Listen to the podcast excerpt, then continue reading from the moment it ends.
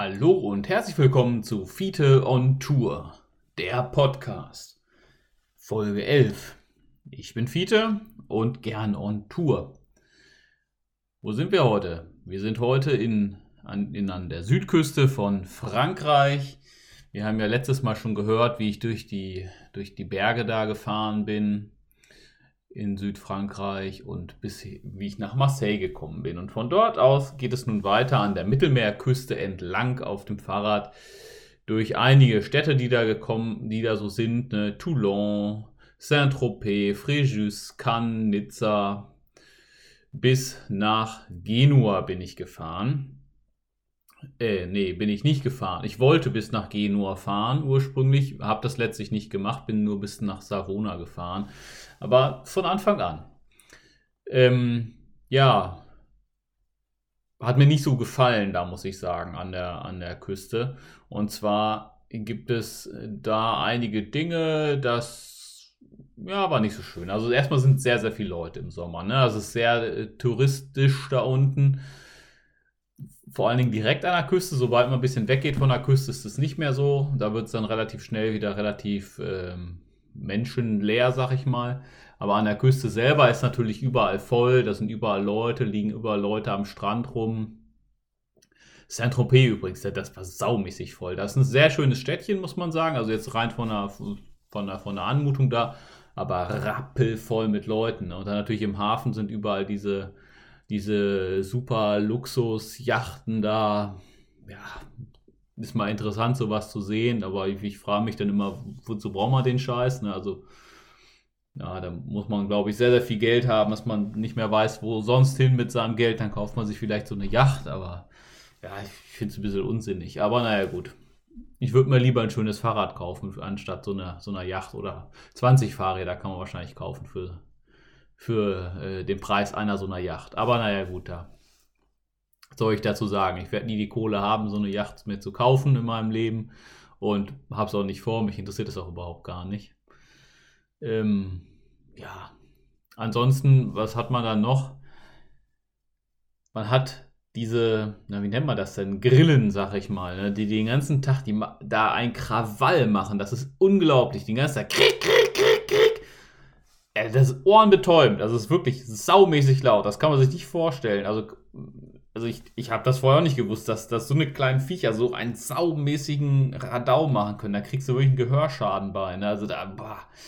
Und das Lustige ist, irgendwie, wann war das immer? Punkt 8 Uhr, wie auf Knopfdruck, haben alle aufgehört. War Ruhe. Nachts haben, haben die, war Ruhe, da haben die kein Krawall gemacht. Aber tagsüber, holla die Waldfee. Das hat mir nicht so gefallen. Also das, da hast du auch nichts gehört mehr. Ne? Also du hast keine anderen Leute gehört, Verkehr ist auch nicht mehr genug. Da ritz, ritz, ritz, ritz, ritz.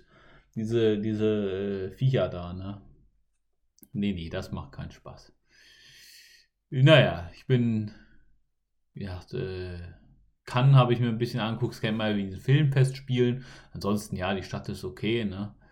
Äh, bin dann nach Italien, reingefahren über die Grenze und ja, äh, Grenze hat man nicht weiter gesehen. Ne? Ich meine, da war so ein Häuschen, aber hat auch keiner kontrolliert. Es standen so ein paar Grenzfritzen da rum, aber ja. Dann gab es dort in Italien relativ kurz hinter der französischen Grenze ging ein ganz schöner Fahrradweg los, der wieder auf einer alten Bahnstrecke äh, verlaufen ist. Das Problem war, dass er nicht besonders lang war.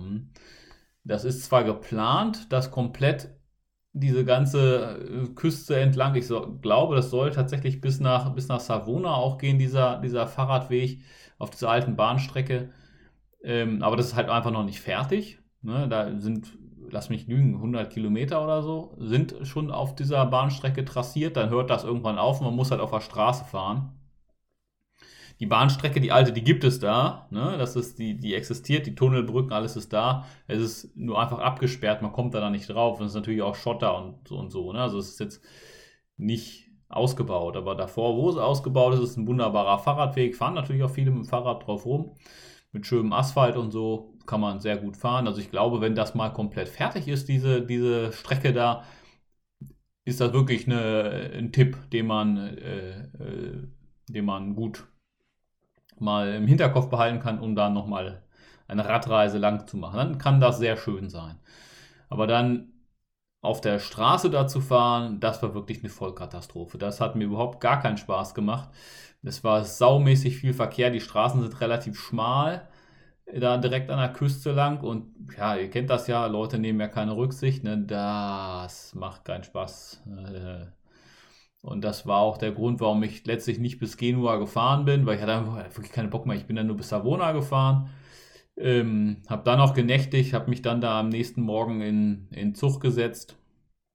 Bin einmal mit dem Zug quer durch Italien gefahren bis nach äh, Triest. Ähm, und von dort aus bin ich wieder aufs Fahrrad gesprungen.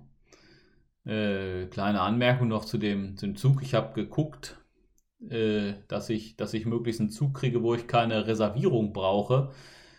Ja, es hat leider nicht funktioniert, weil ich bin dann, es gibt, es gibt einen Zug, der fährt von Zürich nach, nach ähm, na, wie heißt der noch, nach Venedig. Und diesen Zug, in diesen Zug bin ich eingestiegen, von der SBB der Zug, bin ich eingestiegen in, äh, in äh, Mailand. Also da bin ich umgestiegen in Mailand. Und ähm, ich ging davon aus, dass man in einem IC der Schweizerischen Bahn keine Reservierung braucht. Ja, dem war leider nicht so. Die Schaffnerin, die natürlich Deutsch konnte, war ja auch eine Schweizer Schaffnerin, hat mir das dann erklärt und sagte, ja, man braucht tatsächlich grundsätzlich im Fernverkehr in Italien eine Reservierung. Das wusste ich nicht. Ich ging immer davon aus, dass man nur diesen, wie heißen die, Frenche Rossa oder so heißen die, also diese FR-Züge, quasi was bei uns der IC ist, dass man da halt einen, eine Reservierung braucht, aber nicht in den ICs. Naja, habe ich wieder was Neues gelernt und wieder Geld bezahlen müssen. Hätte ich auch eine schnellere Verbindung nehmen können mit einem, mit einem FR-Zug. Naja, egal. Auf jeden Fall war ich dann äh, abends im, in äh, Triest, hatte die Chance, den Tag über meine, meine ganzen Akkus der Telefone zu laden, weil von dem Campingplatz in Südfrankreich aus bis ja, die ganze Zeit hatte ich ja, habe ich nirgendwo auf dem Campingplatz oder irgendwo geschlafen, konnte also nicht laden und ich habe etwa für eine Woche Akku dabei. Ne? Also mein Telefon, da kann ich etwa zwei Tage mit, mit navigieren äh, und da muss ich nachladen und dann habe ich noch eine Powerbank dabei. Damit kann ich dreimal nachladen, kommst auf etwa eine Woche über den Daumen. Ne? Äh, also acht Tage wären es rechnerisch, aber Genau, also etwa eine Woche. Hast du mit ein bisschen Puffer. Das war ganz gut, äh, zum Zug zu fahren. Im Zug gibt es ja oft äh, Steckdosen. Man muss da in Italien lustigerweise ein bisschen suchen, weil die Züge oft, zumindest diese, diese, ich sag mal, was bei uns ein Regionalexpress wäre, die bestehen einfach aus lokbespannten Wagen. Und da gibt es Wagen mit Steckdosen Wagen ohne Steckdosen. Da muss man ein bisschen rumsuchen, bis man den Wagen gefunden hat, der Steckdosen hat. Und lustigerweise hatte ich auch da einige Wagen, da gab es zwar Steckdosen, aber da war kein Strom drauf auf den Steckdosen ja, es hat ein bisschen gedauert, dann manchmal in den Süden, bis ich dann einen Wagen gefunden habe, wo, Steck, wo es Steckdosen gab, auf denen noch Strom war, dass ich laden konnte. Aber letztlich hat das alles wunderbar geklappt. Als ich in Triest angekommen war, äh, waren meine Akkus alle wieder voll. Und somit konnte ich die nächste Woche auch wieder fahren, ohne irgendwo laden zu müssen. In Triest war ich abends. Es ist tatsächlich, war tatsächlich recht, relativ schwierig, da einen Schlafplatz zu finden in Triest weil es tatsächlich äh, kaum, kaum äh, Stadtparks oder sowas gibt und es ist ganz, es ist relativ bergig. Also die Stadt ist relativ eingeklemmt, sag ich mal, zwischen dem, zwischen dem Mittelmeer und, dem, und, den, und den Bergen, die dann dort beginnen. Deswegen relativ dicht bebaut und so. Ne? Aber ja, ich habe da auch auf dem Berg oben gepennt, das ging auch, hat mich auch keiner genervt. Ne? Bei so einer Schu äh, auf dem Schulgelände und es war ja Wochenende, ich dachte, da kommt dann morgens auch keiner. Ne? Naja, hat funktioniert. Auf jeden Fall, ansonsten Triest ist eine ganz schicke Stadt. Fand ich, fand ich eigentlich, äh, hat, mir, hat mir gefallen, muss ich sagen. Das Ganze sieht, ist sehr österreichisch. Ne? Man muss ja auch dazu wissen, natürlich, dass Triest gehörte ja auch lange Jahre zu Österreich, äh, also bis eben zum Ersten Weltkrieg. Und vor dem Ersten Weltkrieg, ich meine, so, lass mich lügen, 500 Jahre war das einfach ein Teil von Österreich. Und dementsprechend sieht auch die Stadt einfach aus, wie in Österreich so Städte aussehen. Ne? So ein bisschen wie Wien am Mittelmeer. Ne? Das ja, fand ich schon interessant.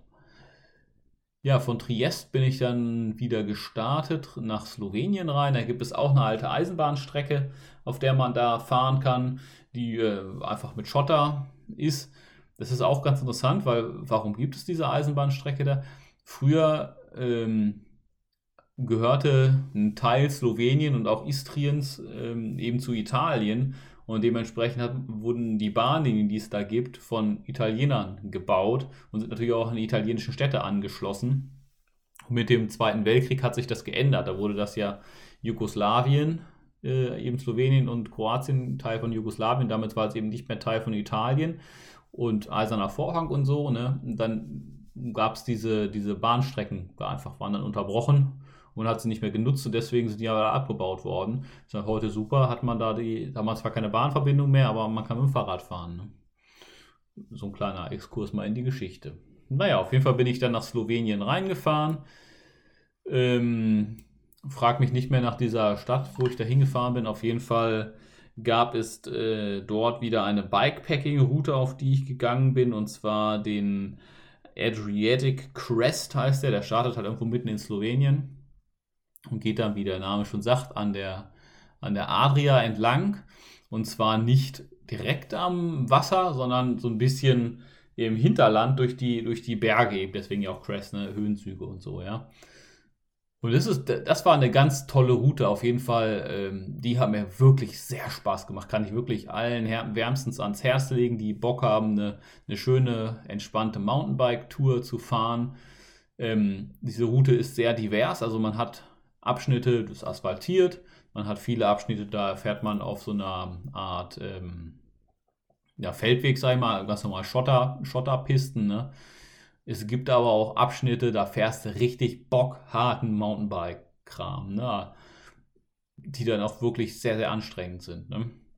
Aber generell hat mir das sehr Spaß gemacht. Ne? Man fährt dann quasi von Slowenien relativ gerade runter durch Istrien durch, muss dann äh, mit der Fähre auf die Insel Kres übersetzen, fährt dort durch und dann fährt man auf die Insel oder wie auch immer man das ausspricht. Da gibt es lustige Namen in Kroatien. Ähm, auf gab es auch eine, einen Ort namens Das fand ich sehr lustig, dass es auf gibt.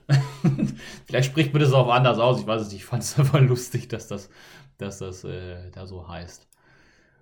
Ja, und da bin ich dann wieder rüber und dann geht es weiter am Festland lang, da ein bisschen im Hinterland durch den Nationalpark und da, ja, da hatte ich dann den dritten großen Regen.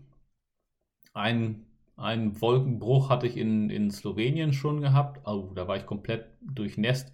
Das Gute war, der Wolkenbruch, der war nach zwei, drei Stunden vorbei und dann schien wieder die Sonne, ist man, ist man wieder getrocknet. Das war dann okay, ne? aber da in Kroatien dann, boah, das, das war auf jeden Fall, äh, ja, da habe ich mir tatsächlich den am dollsten gefroren auf dieser ganzen Tour, habe ich tatsächlich in Kroatien in diesem, in diesem äh, Regen. Äh, da hat es wirklich geschüttet. Man hatte Sichtweiten, ja, die waren nicht besonders lang. Ne? Natürlich auch Sturzbäche auf, dem, auf, dem, äh, auf den Wegen da und so. Ja, das, das war schon was. Mhm. Man muss auch dazu sagen, es hat auch relativ häufig nachts mal getröpfelt und geregnet. Mhm. Ja, das hätte ich so nicht erwartet. Also ich dachte eigentlich, ja, da im Süden, da ist ja immer schönes Wetter, ne? aber dem war nicht so. Dann kommt man auch an einigen Stellen da vorbei in, in Kroatien, wo noch, wo noch vor Minen gewarnt wird, sondern sollte man dann nicht durch die Pampa rocken, aber da steht dann mal hier so ein Totenkopf und, und äh, hier Achtung, Minen. Ne? Äh, aber ja, wenn man da auf dem Weg bleibt, ist das, denke ich, kein Problem. Also, was heißt, denke ich, ist das kein Problem. Man sollte nur nicht durch die, durch die Büsche da krabbeln. Ne? Könnte man schon mal auf eine Mine stoßen. Ähm, ja, was, was war das war dann noch so interessant in Kroatien? Ach ja, Hütehunde. Oh je, Mene. Es, ähm, also, wenn man da durchs Hinterland ist, ist ja, da gibt es ja relativ häufig irgendwelche Viehherden, sag ich mal, Kühe sind es häufig, aber auch irgendwelche Schafe oder sowas. Und die haben eigentlich immer so einen Herdenschutzhund dabei. Also ist auch egal, was für Tiere das sind, es ist immer, immer ein Herdenschutzhund dabei. Und diese Herdenschutzhunde, Holla die Waldfee, die sind schon, die, die passen schon auf. Ne? Also da sollte man nicht versuchen, die zu streichen, sondern die kommen da die Berge runtergerannt mit einem Gebell. Da kriegst du wirklich Angst. Ne? Also das, ähm, das sind ja auch nicht so kleine Fußhupen, sondern so richtige, ja, so richtige Hunde halt. Ne? Also, puh, da habe ich dann immer zugesehen, dass ich ganz schnell weitergeradelt bin, wenn so einer angerannt kam. Weil vor denen hatte ich echt ein bisschen Schiss, muss ich, muss ich sagen. Ne? Aber die tun eigentlich nichts. Ne? Die sehen halt nur böse aus und rennen einem Bällen hinterher. Äh, ja, und gucken halt, dass man nicht zu der Herde hingeht. Ne? An, ansonsten machen die nichts. Aber das ist schon, schon sehr, sehr beeindruckend, wenn, wenn da so ein fetter Hund einen Berg runtergerannt kommt und einen da, da verbellt. Ne? Und das ist ja auch seine Aufgabe, das zu tun. Ne? Äh, ja. Was kam ich noch lang? Ach ja, ich kam da lang, wo die, den, wo die, die Winnetou-Filme gefilmt haben. Ist mir aber auch erst hinterher aufgefallen, weil ich irgendwo bei Jodel oder sowas gepostet und da meinte dann einer, ja, ja, ich habe dich da gesehen im, im Winnetou-Tal. Was? Wo ist ein Winnetou-Tal? Ja, war ich tatsächlich auch. War cool, ganz toller, ganz toller Fluss, den es da gab. Und wenn man Ihr habt ja gehört, ich war auf keinem Campingplatz die, die, Tage davor. Wenn du also zwei Wochen lang keinen Campingplatz gesehen hast, ist das total geil, mal so ein richtig schönes blaues Wasser zu springen und sich da mal ein bisschen zu waschen und so. Ne? Das, das ist schon sehr angenehm. Hm. Ja, wie ging es dann weiter? Achso, Tiere nochmal. Thema Tiere. Äh, man begegnet vielen Kühen dort in Kroatien, die einfach mal auf dem Weg rumstehen. Äh, Habe ich auch mal ein Foto bei Instagram zugepostet, wie immer. Ne? Äh, könnte, könnte begegnet man da. Oder mal einem Pferd, was einfach mal so auf dem Weg rumsteht. Oder den einen Abend Spinnen. Alter, da gab es eine Spinne. Boah, da habe ich mich richtig erschrocken. Ich habe abends mein Zelt aufgebaut auf so einem, ja, auf so einer, ich sag mal, Viehwiese, wo so, aber so auch so Büsche waren. Also da waren so Schafsköttel überall, deswegen da rannten wahrscheinlich irgendwie mal, mal Schafe rum. Und dann bin ich da so lang gelaufen. Hm um mir ein, ein stilles Örtchen zu suchen und bin fast in ein Spinnengewebe reingerannt, was so von, ja, so auf Kniehöhe, sag ich mal, zwischen zwei Büschen gespannt war. Und da saß eine Spinne drin. Also da habe ich mich wirklich erschrocken und ich habe eigentlich keine Angst vor Spinnen. Aber das war wirklich, wirklich erschreckend. Die Spinne, die war so groß wie mein Handteller. Ja, also das war eine, ich habe noch nie in meinem Leben außerhalb von irgendwelchen Terrarien eine solche Riesenspinne gesehen. dann habe ich mich aber erschrocken.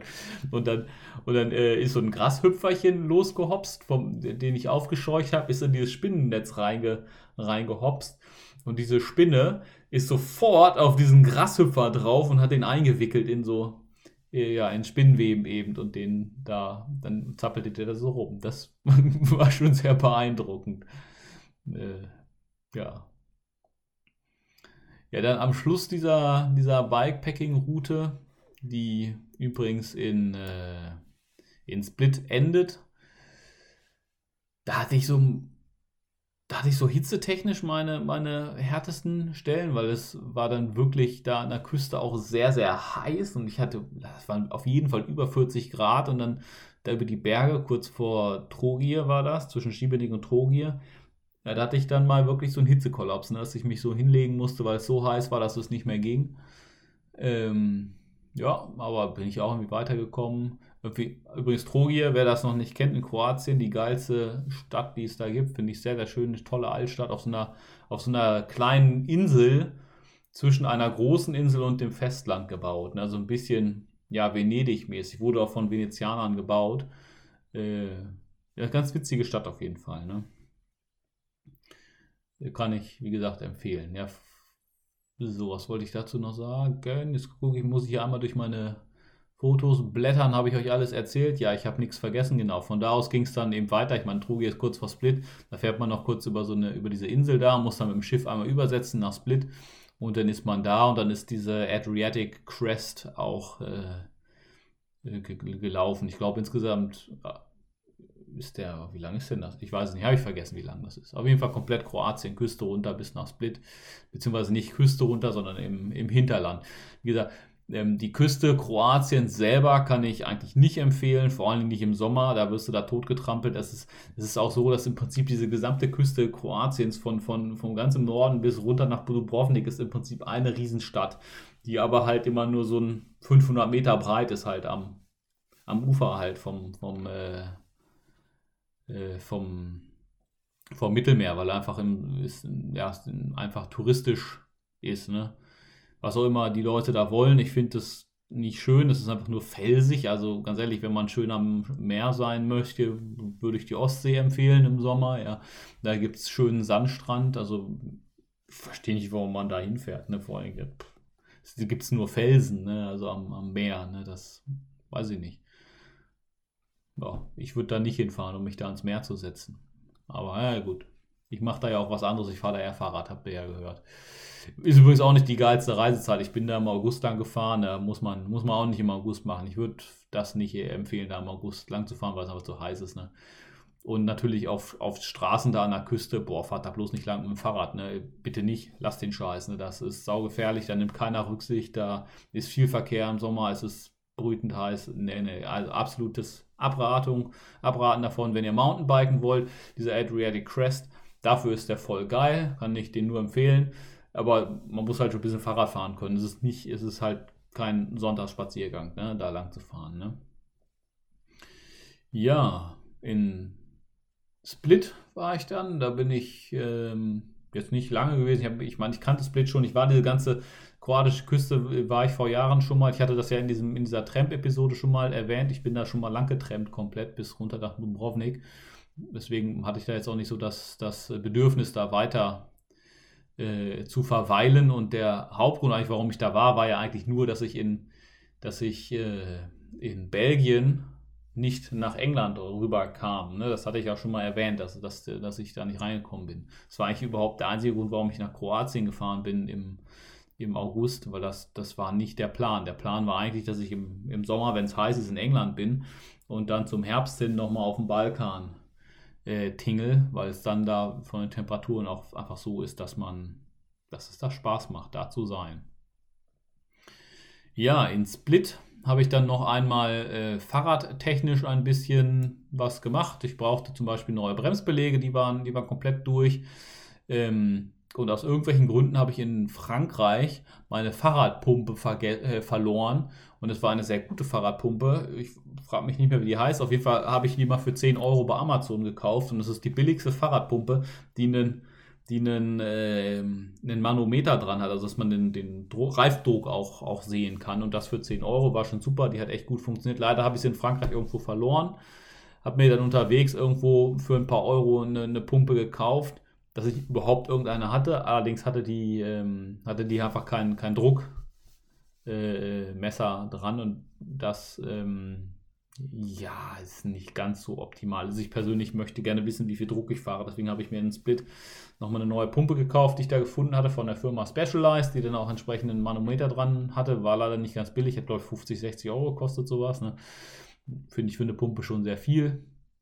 Aber naja, sie funktioniert sehr gut, kann ich wirklich nur empfehlen. Ich habe noch nie Probleme gehabt damit. Funktioniert auch für alle Ventile, ne? ohne dass man die lustigerweise umbauen muss. Die haben das irgendwie so hingekriegt, dass man Fahrrad- und französische Ventile und auch Autoventile mit dem gleichen Ding, ohne dass man eben umbauen muss, da pumpen kann. Das ist ganz gut. Ähm, ja, Thema Reifen muss ich natürlich wieder was äh, sagen, wenn ich gerade beim, beim Fahrradtechnik bin. Ähm, ich hatte ja hinten diesen Michelin-Reifen drauf. Ja, der hatte dann auch so ein paar Löcher nach dieser Tour, weil auch in Kroatien, wie erwähnt, sehr felsig, auch spitze Felsen. Also ich habe gezählt, so 20 Löcher ungefähr in meinem, in meinem Reifen. Aber es waren noch mehr. Ich habe irgendwann aufgehört zu zählen. Und zwar so ganz kleine Piekser. Ne? Also man hat das auch nicht gemerkt beim Fahren. Man hat auch nicht wirklich einen Luftverlust festgestellt. Ich meine, ich musste alle ein, zwei Tage mal nachpumpen, aber das muss man sowieso machen. Ähm, aber was man, was man gesehen hat, ist überall schwarze Flecken auf dem Reifen. Und zwar dadurch, dass das ja heiß und auch durchaus ein bisschen staubig da war, war der Reifen ja tendenziell grau, halt einfach vom, vom Staub. Ne? Und überall da, wo so ein kleines Löchlein drin war, kam natürlich so ein bisschen äh, Tubeless-Milch rausgesifft und da war dann ein schwarzer Punkt. Und da muss ich sagen, an dieser Stelle war ich sehr, sehr froh, dass ich, dass ich schlauchlose Reifen fahre, weil wenn ich diese ganzen Löcher gesehen habe, die da drin waren, das wäre ja bei einem, bei einem Schlauch jedes Mal ein Placken gewesen. Und ich hatte jetzt kein einziges Mal einen Platten mit diesem Reifen, ne? trotz dieser vielen Löcher. Und das war schon sehr gut. Also mit dem Schlauch hättest du jedes Mal anhalten müssen, Schlauch ausbauen, Flicken drauf, alles wieder zusammenbauen, weiterfahren. 500 Meter hast du den nächsten Platten. Ne? Also das ähm, hat mir doch äh, sehr gefallen. Den ersten wirklichen Flicken, den ich da reinsetzen musste, ich weiß gar nicht, ob es noch in Kroatien war oder kurz hinter der bosnischen Grenze, aber das ist, ist ja letztlich auch, auch Schnups. Das war auf jeden Fall irgendwo auf dem Weg von Split nach Sarajevo. Da musste ich dann tatsächlich mal den ersten, den ersten äh, Tubeless-Flicken reinsetzen. Gibt es auch ein Foto auf Instagram zu. Äh, genau. Der dann auch gut gehalten hat. Firma Nate oder so heißen die. Äh, so, ein, ja, so eine braune Tubeless-Wurst halt, die haben gut gehalten. Mit denen hatte ich nie Probleme. Da ist mir auch kein einziger von rausgefallen. Ich hatte, äh, ja, die haben sehr gut gedichtet. Ähm, genau. So, jetzt habe ich gerade euch Quatsch erzählt.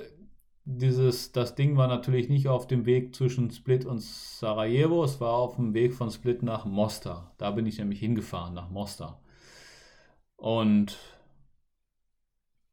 das erzähle ich euch jetzt eben noch, als ich da nach Mostar reinkam und Holla die Waldfee, das, das war auch wieder eine ganz interessante Sache. Und zwar ist Mostar in so, in so einem Talkessel ähm, drin.